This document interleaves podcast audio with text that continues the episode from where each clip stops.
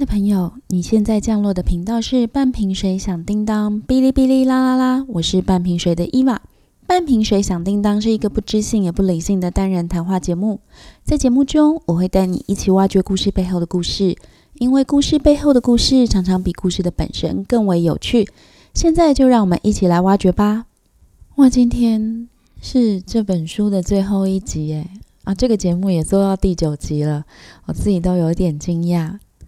那我们现在做的这本书是《精灵之屋》（The House of Spirits），它是智利裔的女作家伊莎贝拉·阿言的针对她自己家族三代来的呃历史所写的一本半自传体的小说。做到第九集，不知道你从第一集听到现在有什么感想？我自己是呃，当然第一个，我觉得我们通常不太会了解南美洲的历史嘛。那为了做这一本书，我去查考了一些资料，更了解智利这个国家。嗯，那当然在这个过程之中，非常惊讶，我们台湾跟智利在恐怖统治的经历上非常相似，但也有不同的地方。这一集，嗯，在后面会讲到这些资料。然后再来就是这本书啊，其实你可以看到它整个主体。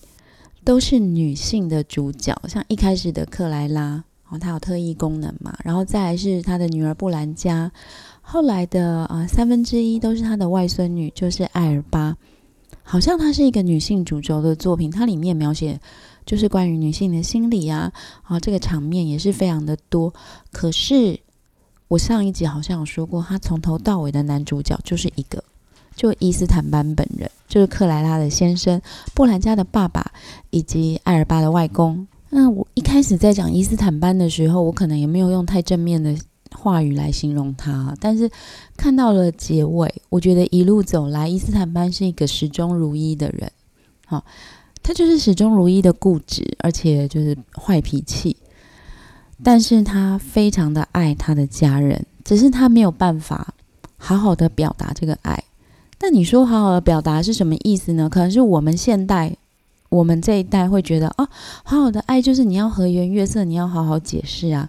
但是在伊斯坦班那个年代，我相信他没有被这样教育过。诶，我不是说这样是对的，我好像常说这句话，就是我不是认为这样是对的，我只是说在他的成长脉络中，并没有这样被教育过，所以会说他是一个很传统啊、父权的大男人。那当然，在政治立场上，他就是非常呃强硬的保守派，甚至到后来呢，他也参与了这个国家的政变，把左派的总统拉下台，然后换上了右翼独裁的军政府。一直到这个时候，伊斯坦班才动摇，但是他的动摇是他的一些理念动摇。我觉得他的个性，他的呃人格特质其实并没有改变。这本小说啊，就是《精灵之屋》，它曾经改编过电影，叫做《金色豪门》，大家可以去找。这是一部呃快二十年的老电影吧。它是美丽史翠普、杰瑞米艾朗、维诺纳瑞德跟安东尼奥班德拉斯演的哦。那我自己是没有看完整部啦，我都是以前看过片段。那这一次为了做这个嗯读书的节目，我有再去网络上找，我有找到。一两部，它就是那种解读电影的，大家可以自己去网络上找。那么，嗯，的确，这部电影它删减了大量的情节，我觉得它跟书没有很类似，就是它把三代改成两代啊，然后。当然，就是每个人的个性还是一样的很鲜明。可是，我觉得他要表达的东西跟这本书就不太一样了。当然，电影有他编排的一些需求，比如说，我认为在电影里呢，他非常的重视爱，就是男女之间的这个爱。但是在书里面，我觉得爱存在，但是同时也存在很多很多的元素，比如说理想，好。左派有左派的理想，右派有右派的理想，老一辈有老一辈的理想，年轻一辈也有年轻一辈的理想。而且，就是当然，小说是用很多字来去描写一些事件嘛，它会比电影要来的深刻一些。又加上我们在读小说的时候，我们会用自身的经验去反映这个文字的内容。就同样的一句话，可能不同的人读也会有不同的感受。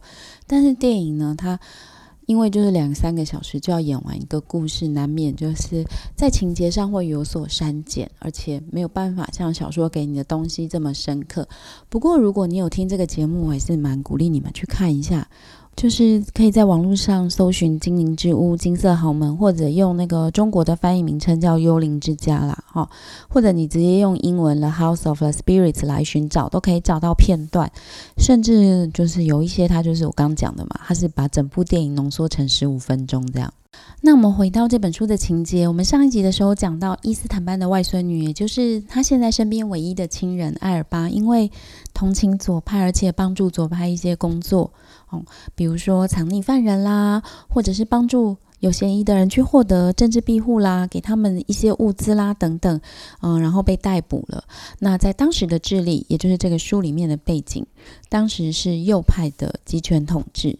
上一集我们已经讲到智利这个，在一九七零年代到九零年代之间，这个恐怖统治甚至引来了联合国的谴责哦。不过当时那个他们的领导人皮诺契特也没在管。那么，最后倒数第二章叫做清算，就是在讲艾尔巴被抓到监牢里的一些过程。好像大家做酷刑都差不多啦，也不要说民主国家多么了不起。我们知道美国对待战俘也是蛮残忍的，就有的时候人就会失控。嗯，不外乎就是被殴打，好，然后给你很烂的生活环境，比如说。东西都非常的脏，我说吃的食物都很脏，而且不够营养。然后你的生活环境也很脏，你很容易因为这样就是感染或生病而死掉。就你没被打死，你也可能会因为伤口感染，就是丧失生命。然后在当时呢，智利的这个恐怖统治的情况之下，他们甚至有可能会在晚上把人犯偷偷的载出去丢到海里。好，或者是用车把这个犯人给撞死，这些事都是有发生过的。嗯，我想也不只是智利啦，在台湾的白色恐怖年代，我们也都听过类似的故事。好，那么我想要讲的这边就是暴力。其实我刚前面不是有算一下嘛，说哦，也不是一定是集权国家啦，民主国家也会做这种事情。呃，暴力这个元素，它在这本书里面。穿插着发生。我们前面讲过，伊斯坦班是一个脾气很坏的人。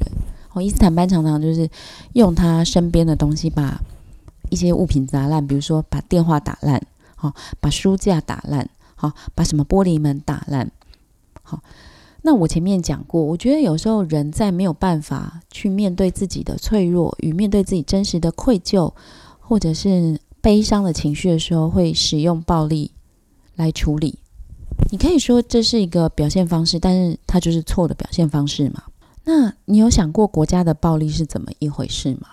好，我知道做这几集就是讲到白色恐怖，如果有人听到，也会有人不满吧？因为到现在台湾应该还是也有很多人认为，当时政府做的是无可奈何的举动。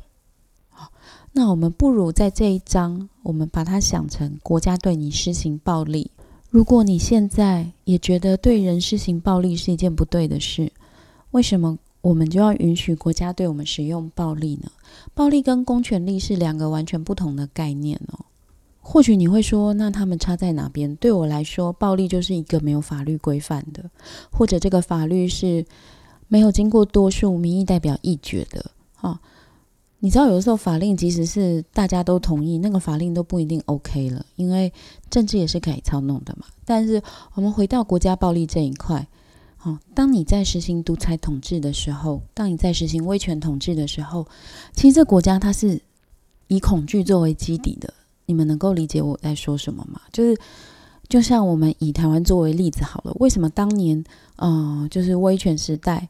要立这么严厉的法令，然后要枪毙这么多人，然后要用各种各样的方式让人谈匪色变，因为这个执政当局他是非常恐惧他被取代的，所以任何可能取代他的任何不同的声音，他都要把你消灭啊！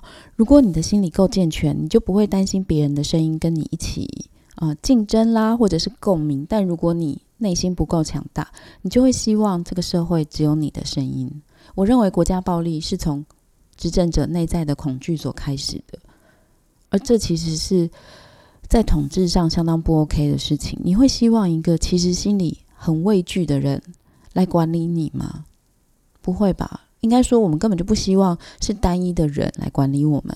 我们希望这个管理我们的人是从我们之中，经由我们的合意同意，让他出来管理我们的。这个权利不要忘了，管理人民的权利永远是人民交出去的，哦，而不是因为谁强势谁就有管理的权利。那在艾尔巴被刑求的过程之中，他遭受到了非常严重的暴力对待，就被打，然后就很脏的环境。我们前面有讲过嘛，更糟糕的就是艾尔巴在监牢里面遭遇到了严重的性暴力，他被轮暴。哦，这个也在很多就是刑求，我不是说智利而已，就很多国家都会发生的事情，或者是战争的时候，我们往往会听到，呃，就是。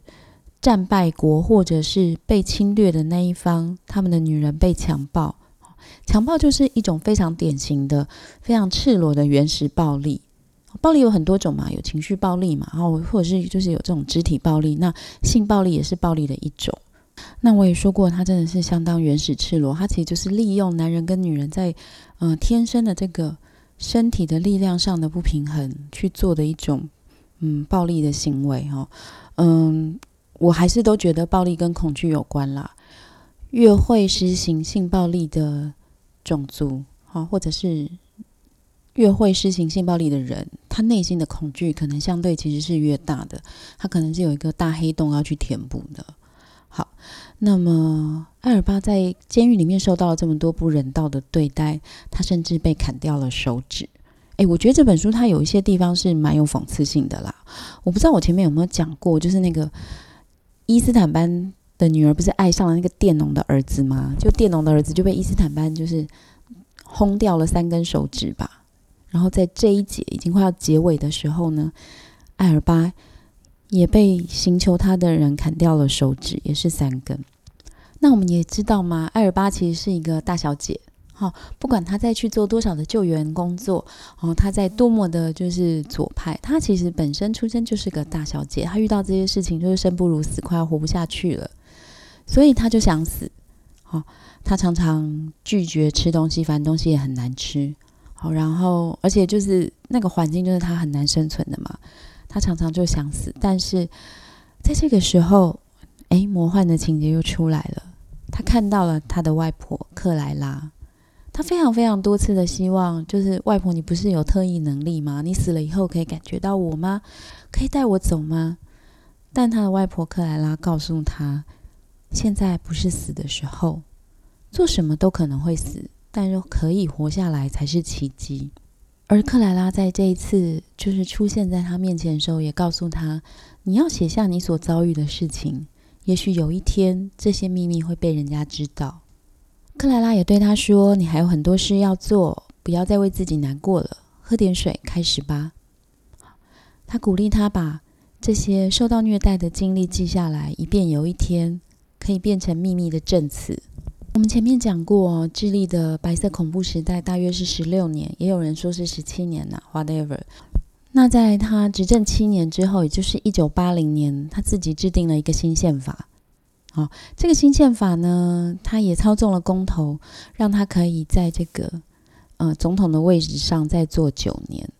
然后到了一九八八年，他应该是蛮有自信的啦，没有想到那一次智利的公投，人民就叫他下台了，就是他们要换总统了啦。这样说好，就不能够再继续连任了。所以皮诺奇特是在一九九零年的时候离开总统这个职位，但是呢，他还继续当陆军总司令。这个时候的智利呢，他的军方跟他的政治实权是没有挂在一起的。哎，这样说好，他军方是没有完全效忠国家的，他军方效忠的对象是皮诺奇特。哎，很扯吧？我觉得蛮扯的。通常这种国家，我们都会说它是一个政治不稳定的国家哦。但是呢，呃，智利的文人政府就是民选总统，其实是蛮退让的，因为他们在宪法里面也有保障皮诺契特的位置。我是不太清楚那个实际上他们是怎么写的。总之呢，皮诺契特在离开陆军总司令这个位置之后，他还有一个国会终身议员的这个职务，很奇怪吧？我是觉得蛮奇怪。但是你知道，就是为什么民选政府有的时候很难做，就是。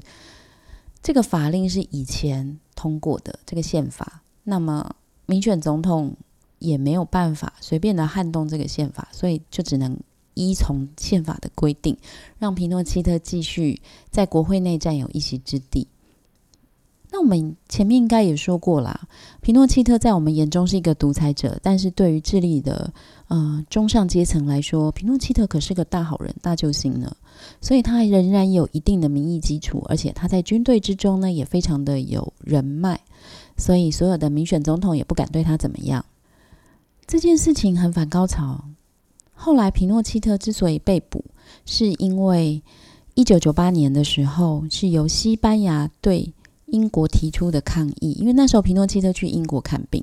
好，西班牙为什么提出抗议呢？因为在智利的恐怖统治期间，有十几位还是三十几位还是多少位我忘记了啊，西班牙人他们受到了恐怖的对待。有些人可能丧失生命，所以西班牙政府为了保障西班牙公民的权利，所以对皮诺奇特提出了控告，并且要求英国警方要逮捕他。这才开始了一连串对皮诺契特的，你可以说是清算，但是我会觉得他比较像是呃讨债。好，那我们先回头讲一下这个书里面的情节。二十八被抓走之后呢，我们前面讲过，伊斯坦班非常的惊恐。好他除了生气之外，他是真的害怕了。好，他也开始完全相信他以前听过艾尔巴对他讲的右派是怎么对付异议分子。那他越想，他就越害怕。直到有一天，他收到了手指。我们刚刚讲艾尔巴手指被砍掉了。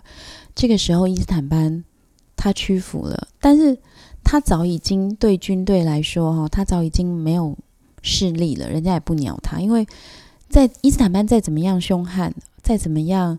嗯，有名望，他毕竟就是一个手上没有军队的文人，好，所以伊斯坦班去求了一个妓女。诶，我不知道前面有没有讲过，他跟一个妓女一直保持着非常良好的关系。这个妓女也是里面很魔幻的一部分，因为，嗯，根据我自己算呢，伊斯坦班在这个时候应该已经八十几岁了吧？这个妓女应该也是七十几岁了，但是她非常有制度化、商业化的建立她的色情王国。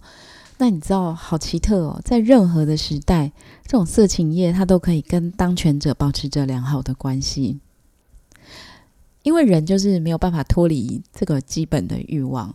他去拜托这个他以前曾经帮助过的妓女，而这个妓女非常的知恩图报，想办法把他的外孙女救出来了。而伊斯坦班呢？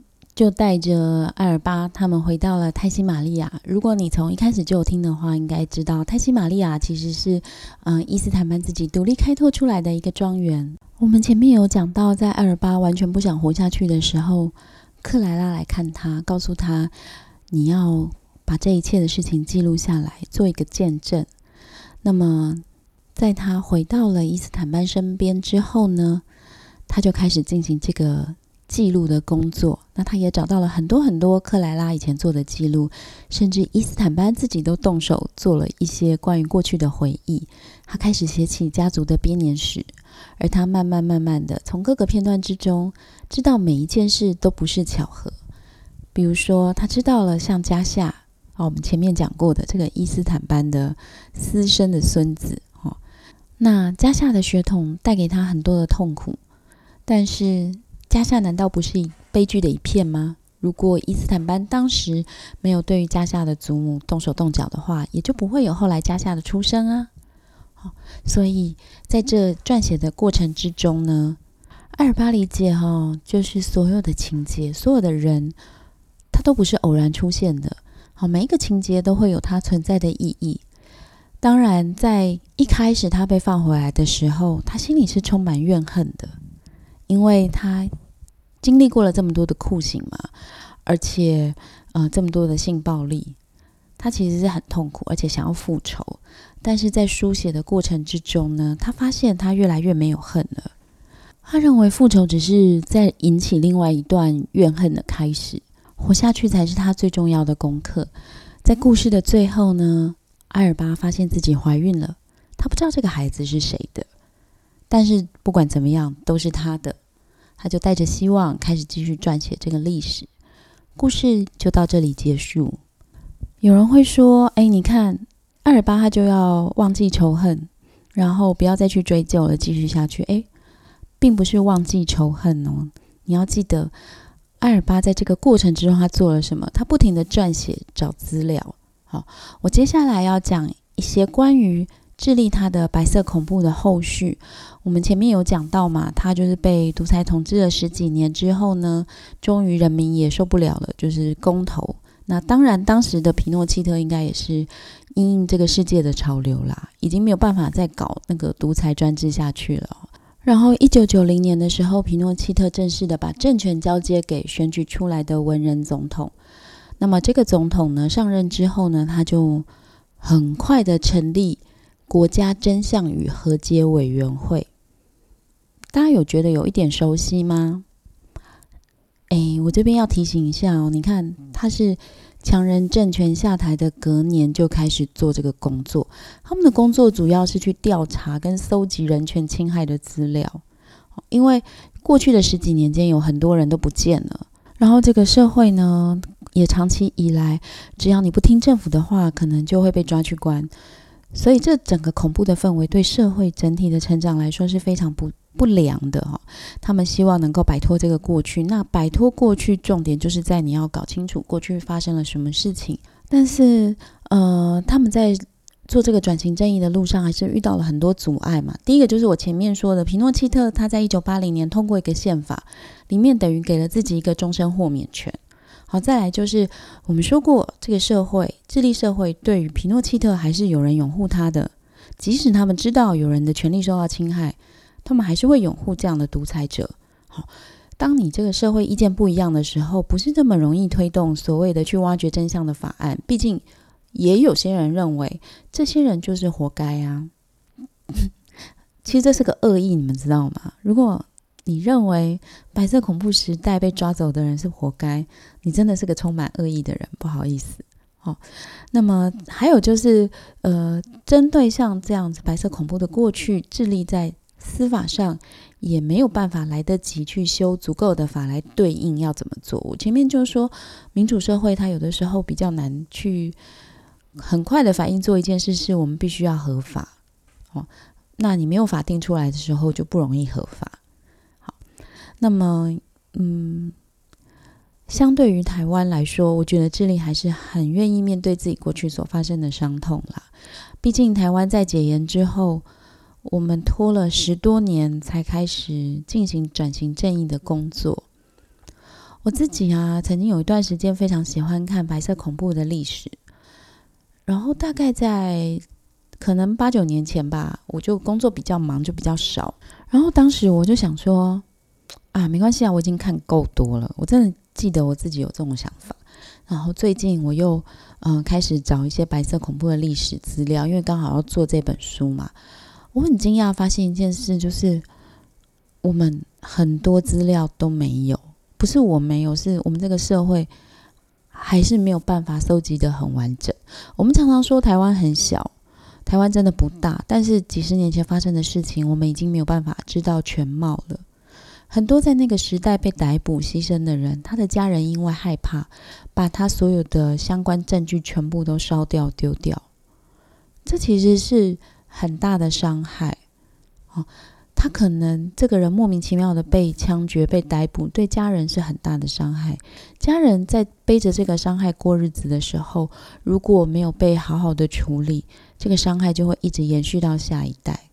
哦，不要认为这是少数人，事实上，在那个年代，因为各式各样的逮捕、哦判刑，以至于是让一整个世代的族群都不太愿意再为自己发声。这样的恐怖氛围，它不是只伤害一个家庭、一个人、一个家族，它伤害的是整体社会在思想上的进步以及解放。而我们开始的真的太晚了，许多前辈都已经过世了，有许多真相我们只能用拼凑的方式。我常常觉得很伤感啦，因为，嗯，当如果你够重视人的价值，你会发现每一个人的故事单独出来都是那么的。令人敬佩，却又令人觉得伤痛。那当然啦，在我们的社会就有个声音呢，就说啊，你不要一直往后看，你要往前看。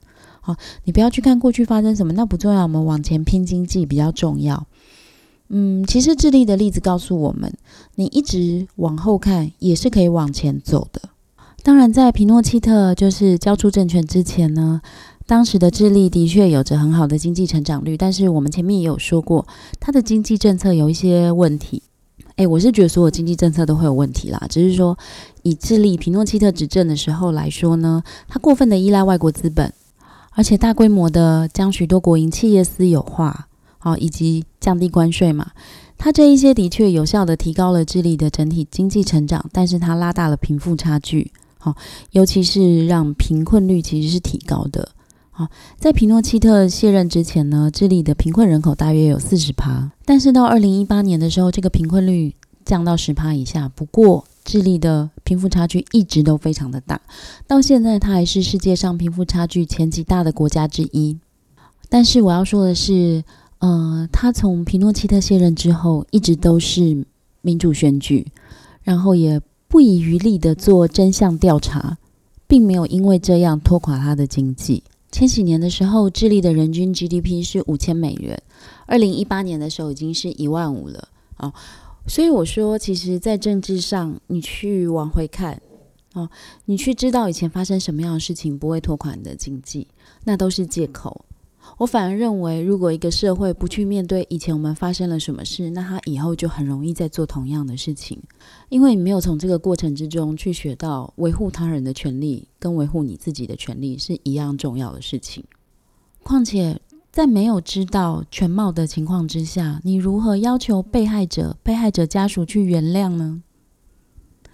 如果他们连发生什么事都搞不清楚，你就要求他啊，你要对过去发生的事情原谅啦，哦，你不要再背负着仇恨。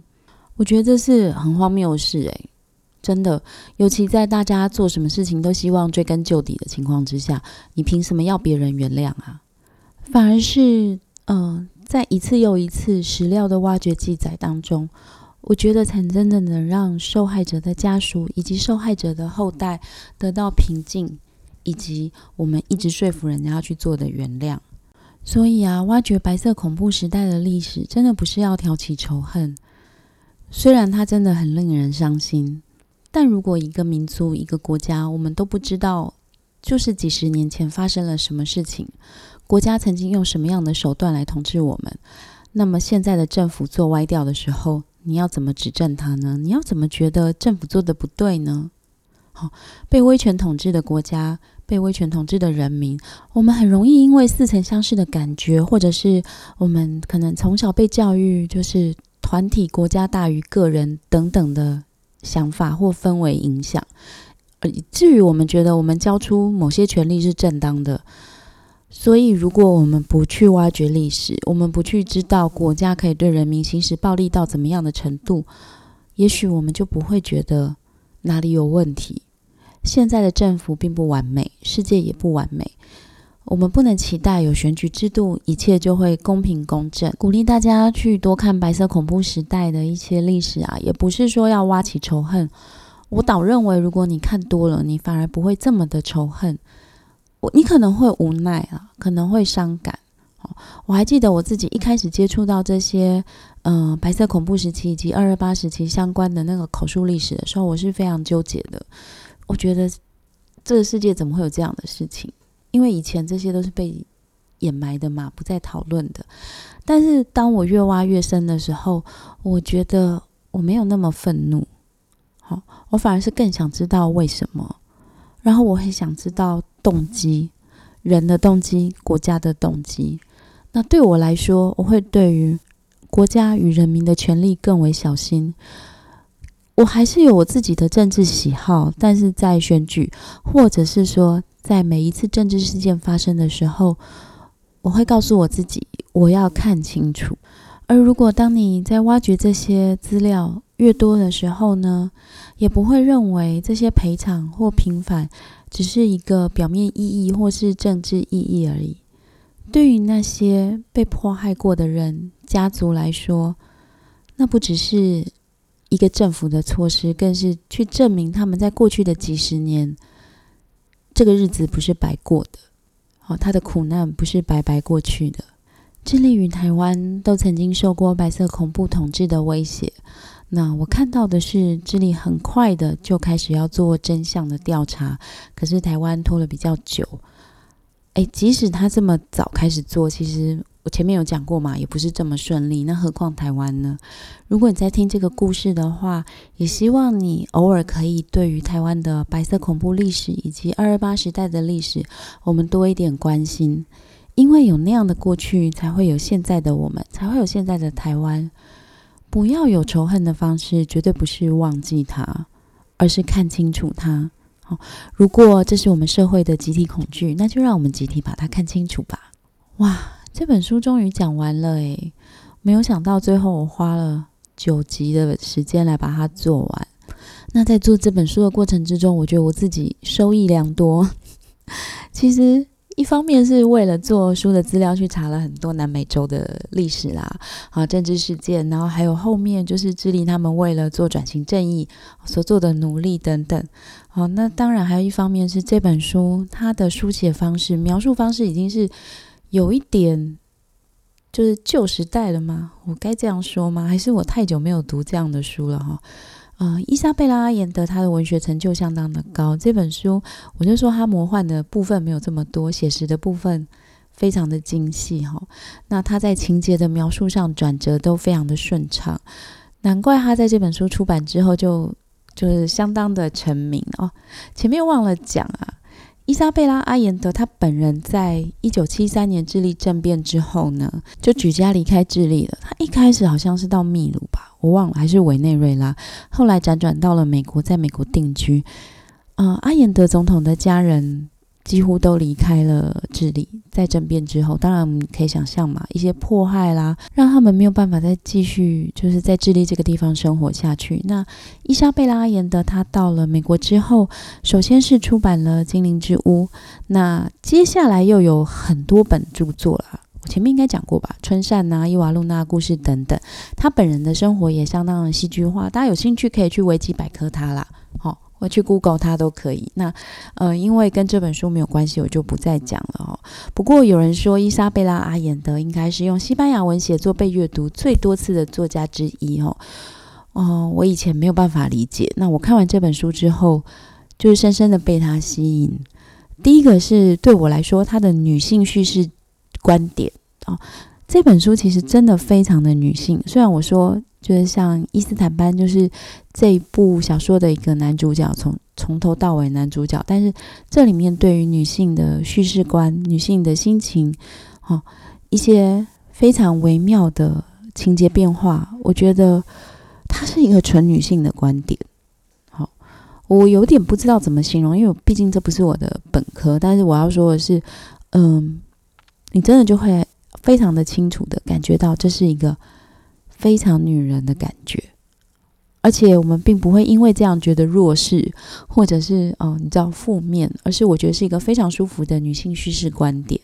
第二个就是我前面讲的，它的情节描写的很细腻哦。当然，那是因为书的情节没办法都讲得很清楚。我今天只有讲一个什么三根手指头的这种巧合，实际上在书里面，他巧妙的安排了许多这样的巧合，你读到的时候会会心一笑啊，哦。那当然还有一些，就是我们可能不太熟悉的，所以对我自己会觉得很新奇的，就是关于拉丁美洲或南美洲的一些风俗文化的描写。好，我觉得这本书相当的吸引我。那，呃，我也很感谢这个节目，让我把这本书真的从头到尾的看完。有听第一集的朋友就知道，这本书找了二十年，我终于找到它，而且我现在终于看完它了。我还是不会让这本书离开我家的，它实在是太难寻找了。那接下来我们会做一本新的书，或者是一部新的纪录片，我还在想啦。不过非常谢谢大家的收听，今天的节目我们到这边。那如果你有兴趣跟我联络的话，请到 Facebook 或 Instagram 找半瓶水响叮当、哔哩哔哩啦啦啦，我都会在那边回答你们的问题哦。谢谢你，我们下次见，拜拜。